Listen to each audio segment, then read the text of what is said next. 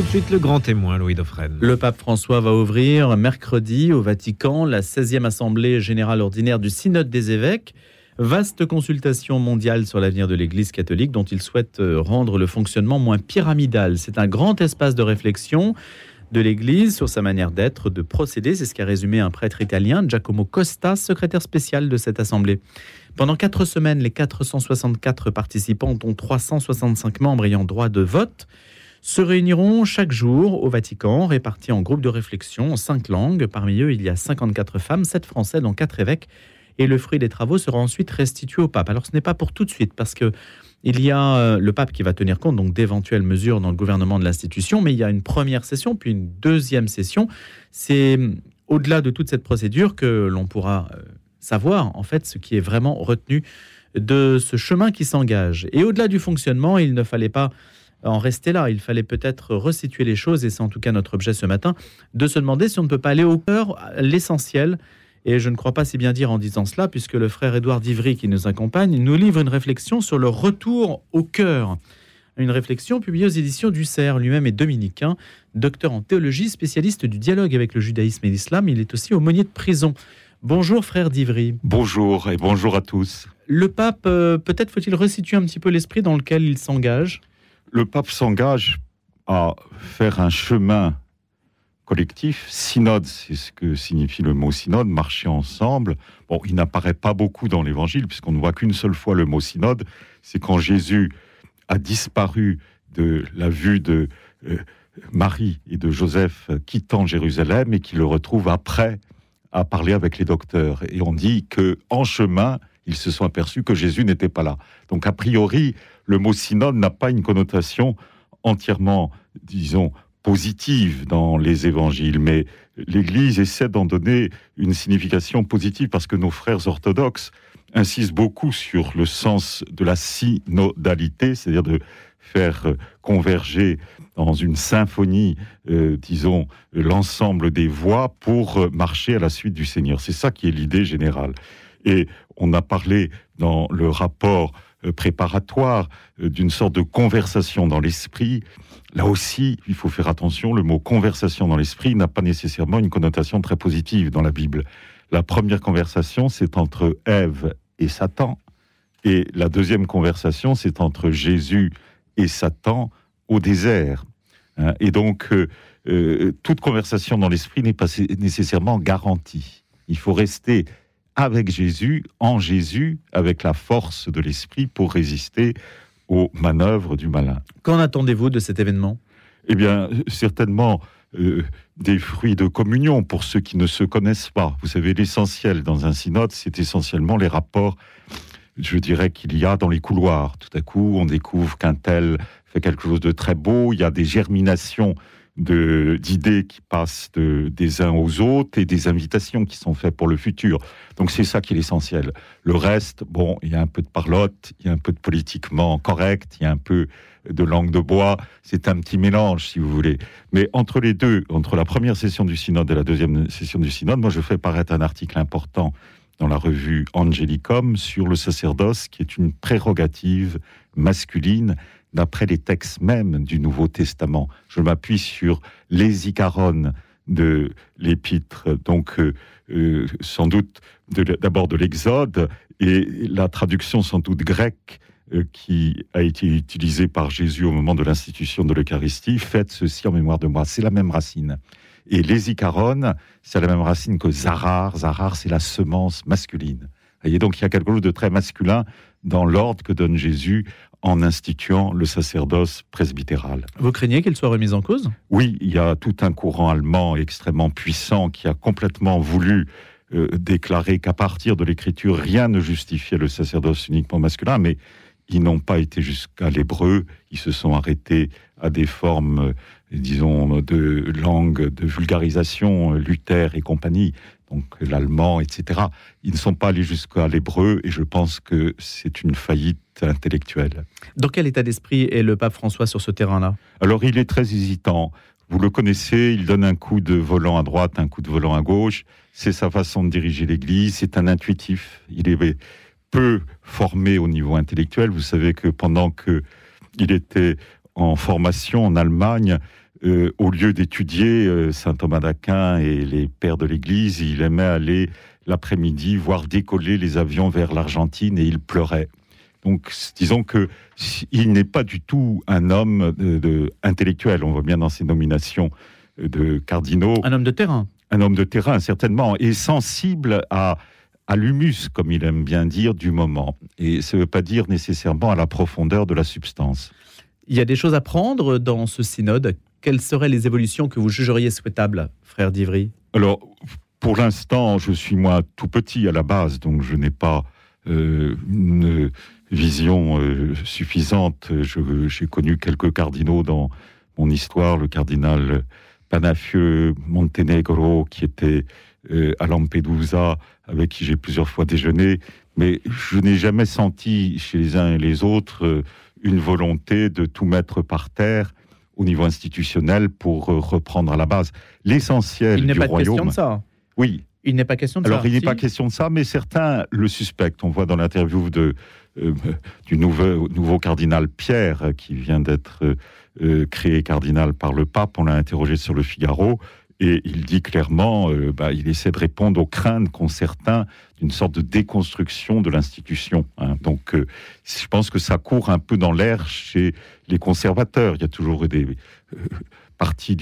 euh, du, Conseil des cardinaux qui est plutôt conservateur, d'autres plus, euh, entre guillemets, progressistes. Parce que qu'est-ce que ça veut dire devant l'Évangile Ces deux mots? Vous savez que euh, la deuxième épître de Saint Jean met en garde contre ceux qui vont trop en avant, hein, c'est-à-dire les progressistes. Donc c'est très biblique d'être plutôt ferme sur euh, la stabilité de la doctrine. Le hum, collège des cardinaux est suffisamment renouvelé, à votre avis, pour que la ligne du pape François perdure après lui? Alors, il fait tout pour. C'est clair que là, il est à 72% du collège des cardinaux. Euh, c'est assez considérable. Il ne reste plus que 22% pour euh, Benoît XVI et 6% les derniers valeureux de Jean-Paul II. Donc, en cas euh, je dirais, de euh, si il vaque comme a fait euh, Benoît XVI, laissant l'ombre un petit peu derrière, ça risque d'avoir une influence très forte. Si jamais il y a un conclave sans que soit encore présent parmi nous François, eh bien à ce moment-là, je pense que les cardinaux redeviennent eux-mêmes. Ils ne sont plus sous la tutelle de celui qui les a nommés. Et ça, c'est important. Et du coup, c'est la hiérarchie qui reprend sa place, c'est-à-dire c'est les évêques euh, cardinaux qui sont à la tête, puis les cardinaux prêtres, puis les cardinaux diacres. Il y a une hiérarchie chez les cardinaux.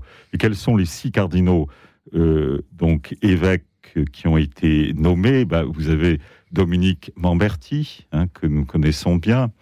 Donc, euh, il y a les autres autour de lui, comme le cardinal Ouellette, Filoni, Sandrini, Parolin, Tagel, euh, alors Tagle, ce serait une hypothèse que euh, il puisse succéder au pape François, parce que c'est vraiment non pas un sosie, mais une copie conforme. les Philippines. Oui, des Philippines. Voilà, ça pourrait être une hypothèse, mais bon, il y a Vous avez déjà fait votre liste Ben oui, un petit peu, parce que si vous voulez, euh, c'est normal qu'on regarde un petit peu de près. Et Philoni, qui est le chef du Saint-Sépulcre, serait très bon pour les rapports judéo-chrétien. Vous savez que c'est une ligne très constante depuis Vatican II, ce rapprochement avec euh, les Juifs et prière pour eux, pour qu'ils découvrent Jésus-Christ. Hein. ça fait toujours partie de la direction de l'Église. Ben, un homme comme Fernando Filoni ferait très bien l'affaire, à mon avis. Voilà. Quand vous dites ferait bien l'affaire, c'est-à-dire ce serait dans la...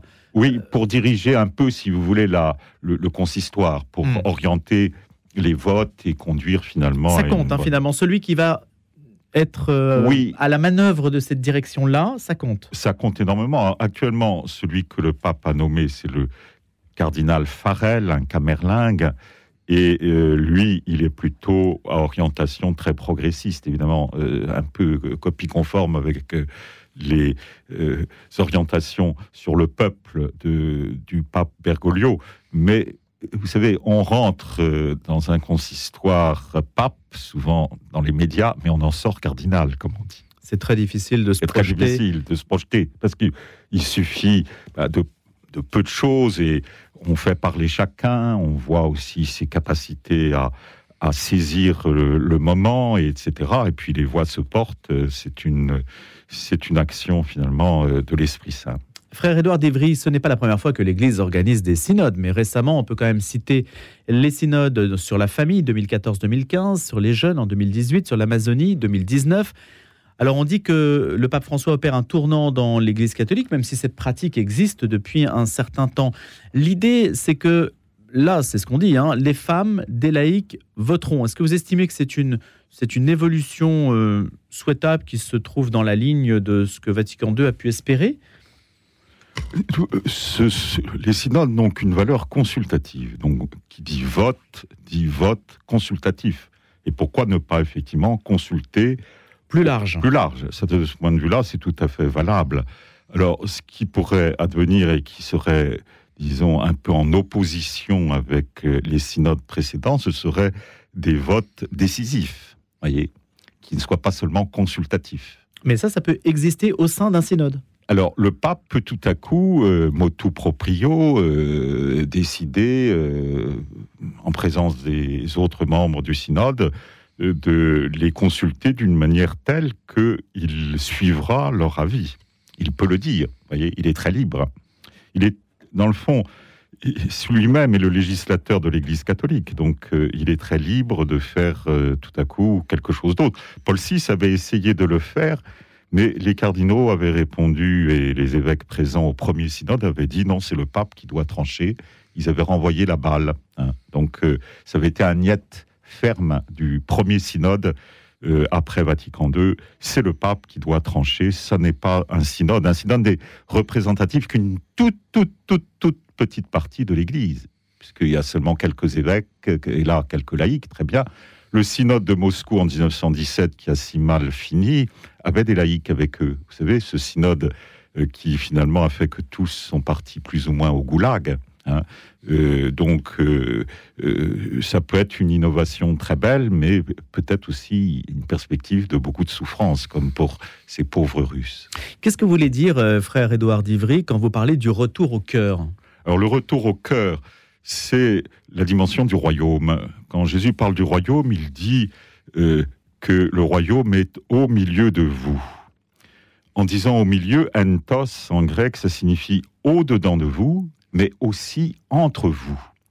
Or, lorsqu'on insiste de trop sur l'entre-vous, sur l'aspect social, sur l'aspect caritatif, etc., il y a la dimension en vous qui risque d'être un petit peu oubliée. Et c'est cela qui est important dans nos jours où on voit que certains ont défailli. Je n'aurais pas jeté un pavé dans la mare, mais les pédopervers, comme il faut les appeler, ont souillé l'Église, et ça prouve qu'ils n'avaient plus d'intériorité. Parce que si on suit la tradition des pères, la tradition des ascètes, la tradition des saints, Saint Thomas d'Aquin le dit explicitement, il n'y a aucune sensualité dans le Christ, dans sa contemplation. Aucune sensualité. Ça doit être totalement exclu. Alors, ceux qui ont prétendu qu'on pouvait euh, faire des alliages entre la sensualité et la vie contemplative sont complètement à côté. Ils ne suivent absolument pas le Concile Vatican II. Le Concile Vatican II demande par deux fois aux séminaristes, aux universités catholiques de revenir à Saint Thomas d'Aquin. Qui ne revient pas à Saint Thomas d'Aquin est suspect, si vous voulez, par rapport au Concile Vatican II. Y compris d'ailleurs la grande compagnie de Jésus à qui on a demandé de revenir à son charisme d'origine, et Saint Ignace de Loyola le dit explicitement dans ses premières constitutions, aux jésuites de n'enseigner que Saint Thomas d'Aquin. Donc il y a quand même un point d'interrogation, si vous voulez, euh, en se disant, bon, Saint Ignace a demandé qu'aucun jésuite ne soit évêque, comment ça se fait qu'on trouve tant d'évêques euh, nommés et même des cardinaux, puisque je vois le pape en a encore euh, nommé, et même un pape. Mais vous voyez, euh, il y a euh, Rossi euh, en Argentine qui l'a nommé alors que c'est contraire à ses constitutions. Il pourrait dire mais moi ça m'est tombé dessus, j'y suis pour rien, si vous voulez. Moi je comprends très hmm. bien qu'il puisse tout à coup se sortir de, de l'épingle du jeu, mais en soi c'est quand même assez curieux que 14 de l'électorat des cardinaux euh, par le pape François soit des Argentins. Bon, je ne parle pas d'une mafia euh, progressivo-argentino, je ne sais pas quoi, mais il y a quand même un Benoît, peu... Benoît XVI était venu avec des Allemands Alors Benoît XVI est venu, c'est inévitable. Hmm. On, on, Il y a une influence argentine, estimez-vous on nomme ceux que l'on connaît. Il y a une rivalité jésuite-dominicain qui est toujours forte. Alors, je ne pense pas, mais c'est vrai que le pape Jean-Paul II avait nommé deux cardinaux dominicains, le fameux père Congar d'illustre mémoire, et notre cher père Cotier, mon professeur de, de philosophie à Fribourg. Et euh, le pape Benoît XVI a nommé le cardinal de Prague. Donc, euh, c'est pas rien. Donc, il y a eu à chaque fois des cardinaux dominicains. Le pape François, neuf consistoires, pas un dominicain. Alors, je pense que c'est l'aspect intellectuel qui lui fait peur. Vous estimez discriminer? Pas discriminé, mais ça montre bien la difficulté intellectuelle du pontificat actuel. Neuf consistoires, autant que Jean-Paul II en 27 ans. Donc, il, il fait une fabrique de cardinaux à allure rapide, parce que, vous voyez, neuf seulement en 27 ans de Jean-Paul II, neuf consistoires seulement en 10 ans de François. Donc, il prépare son avenir, la- l'avenir après lui, hein, d'une manière accélérée. Mais vous pensez que ça se fait au détriment de certains équilibres? Alors, au détriment de certains équilibres, par exemple, on aurait bien vu Monseigneur Schneider, qui a des paroles fortes dans l'Église, écoutées par euh, euh, beaucoup. hein, je pense euh, le cardinal Bourque, mais aussi le cardinal Muller ou le cardinal Sarah écoutent volontiers Monseigneur Schneider. Ça aurait été bien. Il est plus jeune. Ça aurait été bien aussi de respecter, si vous voulez, l'équilibre. Rappelez-vous, Jean-Paul II, en 2001, a nommé une grosse fournée de cardinaux. Bah, et dedans, il y avait des gens quand même un peu curieux, comme Macaric, Bergoglio. C'est la même fournée. hein. c'est quand même étonnant parfois. C'est-à-dire qu'il il a pu aller à, à l'opposé, ou pas forcément à l'opposé, mais dans une autre sensibilité classienne. Et voilà, exactement. C'est- ça qui- C'est ça qui fait l'unité de l'Église, je pense, c'est reconnaître qu'il peut y avoir une pluriformité légitime d'opinion, mais finalement, c'est le Saint-Esprit qui tranche, parce que c'est lui qui donne la vérité tout entière. Je reviens sur l'idée euh, retour au cœur quand vous parlez des, des pédocriminels qui nuisent évidemment considérablement. Pédopervers, je Pédopervers, pardon. Euh, qui, euh, la distinction La distinction, c'est que la criminalité, c'est de l'ordre du judiciaire, le pervers, c'est de l'ordre de l'âme qui est viciée. C'est beaucoup plus grave, c'est-à-dire que l'orientation naturelle est perdue. Et donc vous opposez le, le entre vous et, et le en vous. Oui, exactement. Et je dis que les deux sont dites dans la parole de Dieu, un peu comme dans le psaume, lorsque il est écrit Dieu a parlé une fois et on a compris deux fois. Il y a à la fois cet appel à l'intériorité et cet appel à l'extériorité dans la transmission, à condition que l'intérieur soit fort, si vous voulez. Jésus nous en a montré l'exemple, il est resté le même hein, tout du long de sa vie, euh, identique dans la contemplation du Père, dans la vision béatifique qu'il habitait d'instant après instant. Il est resté ferme dans la passion, dans tous les moments de sa vie, au sommet de la croix. Père, entre tes mains, je remets mon esprit. L'interdiction, vous avez dit, euh, vous avez eu un interdit très fort sur la sensualité. Oui. Qui est au- aujourd'hui, à votre avis, qui est l'objet d'une discussion. Certains vous opposeront peut-être, je ne sais pas, le cantique des cantiques ou d'autres choses, d'autres appréciations dans l'écriture. Est-ce que c'est est -ce c'est une position très, très ferme et unanime Alors, euh, ou c'est un parti pris? Je pense que c'est très ferme et unanime chez les pères et les pères du désert surtout, ainsi que chez les grands saints, les docteurs de l'Église. Il n'y en a pas un seul qui puisse suivre la ligne de James Martin, ce jésuite euh, américain qui marche avec euh, ses amis LGBT, si vous voulez, ou celui qui l'a préfacé, le euh, cardinal Zuppi, qui a préfacé la traduction de James Martin en italien, qui est quand même un peu étonnant, puisque c'est le président de la conférence épiscopale italienne. Donc il y y, a des ambiguïtés. Je pense qu'il y a une peur surtout d'être disqualifié par les réseaux puissants. Et euh, cela conduit un peu à des ambiguïtés. Vous savez, quand le nazisme montait, bah, le cardinal qui était euh, à Berlin euh, n'était pas si clair que ça. hein. Il avait un peu tendance à ménager la chèvre et le chou, comme on dit. Et je pense que de nos jours, on est en face d'un puissant réseau LGBT extra-ecclésia, mais aussi intra-ecclésia, qui met Et- la pression et qui met la pression. Alors du coup, on essaie de, de- de donner le sentiment qu'on est à l'écoute. Regardez, euh, pendant le synode, je veux dire pendant la création des cardinaux, qu'est-ce que le pape leur a dit Euh, Qu'ils soient des hommes d'écoute? c'est très bien l'écoute, mais et voyez, l'ouverture ne signifie pas la soumission. Mais euh, frère d'Ivry, juste, il y a aussi ceux qui disent que c'est une attitude du pape François qui donc écoute, euh, on a même qualifié cette attitude d'ailleurs de, populisme pour dire populisme et papisme, c'est-à-dire d'une certaine façon, c'est dire beaucoup, promettre beaucoup, mais ne pas donner beaucoup à l'arrivée. Alors, ça peut être effectivement une, sorte de tactique. ça peut être une tactique qui serait. et le chemin synodal allemand aurait plutôt tendance à, éveiller une certaine méfiance de la part du pape. Alors, il l'a dit, mais après, bah, il faut voir euh, dans le concret comment cela va se passer. Certes, il faut de la bienveillance, mais ne jamais tomber dans la complaisance. Voyez. C'est cette ligne-là. Cette ligne qui est délicate. Mais qui n'est pas forcément lisible, mais peut-être que le pape ne cherche pas à la rendre lisible. Peut-être qu'il ne veut pas, justement, pour ne pas griller trop tôt, euh, je dirais, son intention profonde. Mais il est clair que l'Église doit rester le sel de la terre, comme dit Jésus, et non pas le self de la terre dans lequel chacun viendrait y prendre ce qu'il voudrait.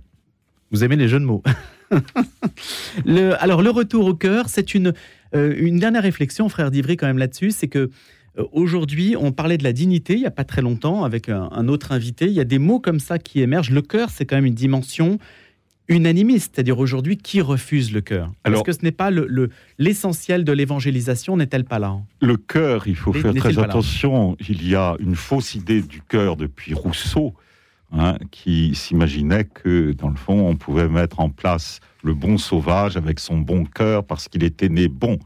Eh bien, l'écriture euh, ne va pas du tout dans ce sens-là, puisque euh, l'écriture euh, reconnaît que le cœur est, depuis l'origine, pervers et, je dirais, marqué par ce qu'on appelle les tendances au mal, comme on voit dans le livre de la Genèse. La première fois que le mot cœur apparaît dans l'écriture, c'est Genèse 6 et Genèse 8 qui disent l'un et l'autre explicitement que euh, l'homme a des desseins mauvais depuis le commencement dans son cœur. C'est le péché originel. Hein. Donc le Yetzerara, disent les, les traditions hébraïques. Hein.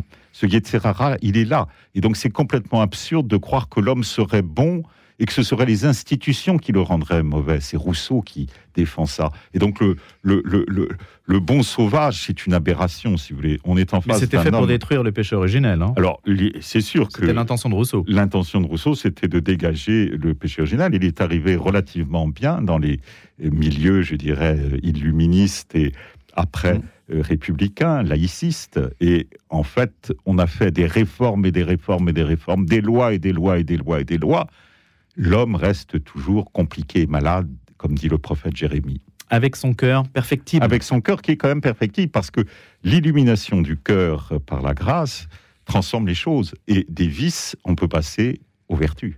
Et c'est l'objet, et c'est la raison d'être, euh, voilà. et même de votre vocation. Et la vocation dominicaine, de prêcher la parole de Dieu jusqu'au bout. Merci d'avoir été avec nous ce matin. Frère Édouard Divry, autour du Retour du Cœur, aux éditions du Cerf. Je rappelle que vous êtes théologien, dominicain bien sûr, spécialiste du dialogue avec le judaïsme et l'islam, aumônier de prison également. Je vous souhaite une excellente journée.